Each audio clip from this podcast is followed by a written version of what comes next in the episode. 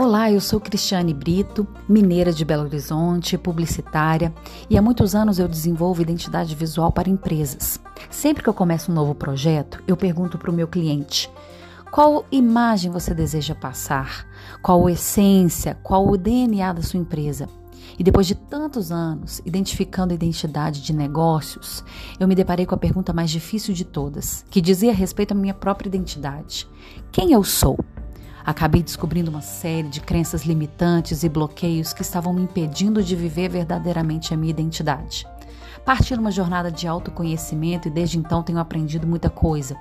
Gostaria de convidar você para vir comigo nesse caminho e juntos descobrirmos tudo aquilo que precisa ser feito para restaurarmos a nossa verdadeira identidade.